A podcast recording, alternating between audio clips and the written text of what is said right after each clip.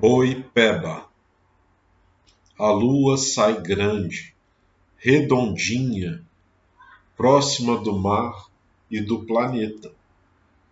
Do mato atrás de mim sai um cavalo branco empoeirado, delicadamente selvagem. Passando ao meu lado, ele desfila pela praia até o mar e continua à sua margem.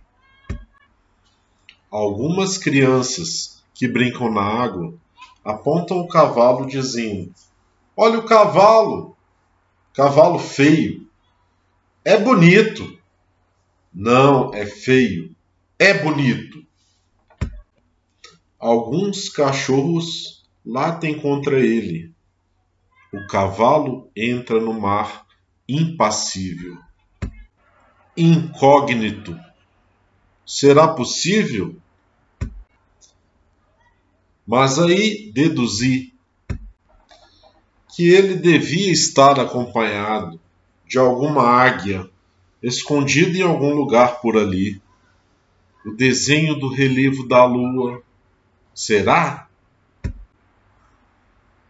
Passados alguns instantes, me permiti pensar com mais ousadia e até propriedade.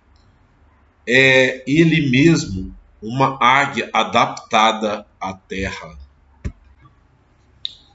E pude contemplá-la, sua graciosidade e sua altivez me alcançaram de uma vez só.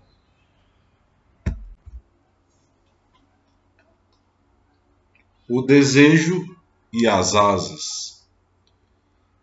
Deve ser terrível para esses seres terríveis, vigiar homens e mulheres sem poder guardá-los. Terão uma natureza estranha, paixões diferentes? O que tem nas, nas entranhas? Como se valem por entes? Os homens, atropelados pela loucura, a ganância e sua pressa, liquidificados pelas paixões, ainda assim não podem assumir qualquer forma ou cumprir alguma promessa. E os anjos, então, terão eles ao menos afeto, motivação? Sua beleza está em sua lealdade. E é assim que existem. Será que é com inversa perplexidade que, portanto, eles nos olham? Terrível será também para o anjo tornar-se uma pessoa. Ele há de se apaixonar sem remédio, fundará um templo para o ser amado, com flores, incenso e mirra. Sem assédio, de qualquer jeito, apesar de toda a beleza do sentimento, mancará com as asas entre as pernas, curtindo ligeira ou horrível birra, suspirará num bar ouvindo música pós-moderna. Vazio, interrupções, descontinuidade. Wenders vai a todo canto, à busca das buscas. Infância, arte, beleza, inteligência, leveza.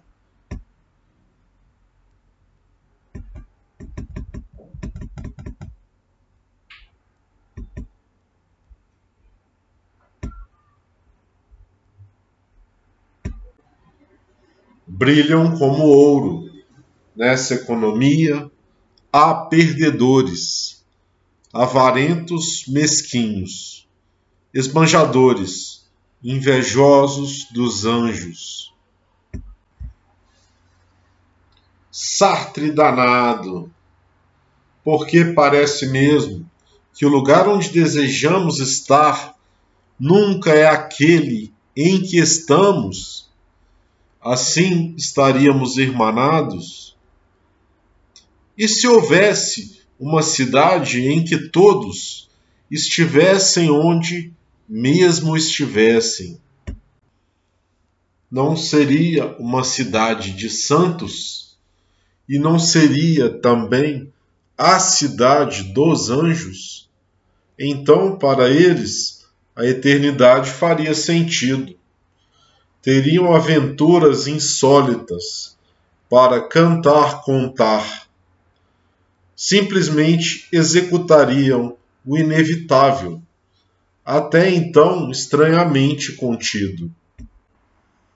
Pois os homens teriam aberto os portais eternos que lhes poderiam dar inéditos acessos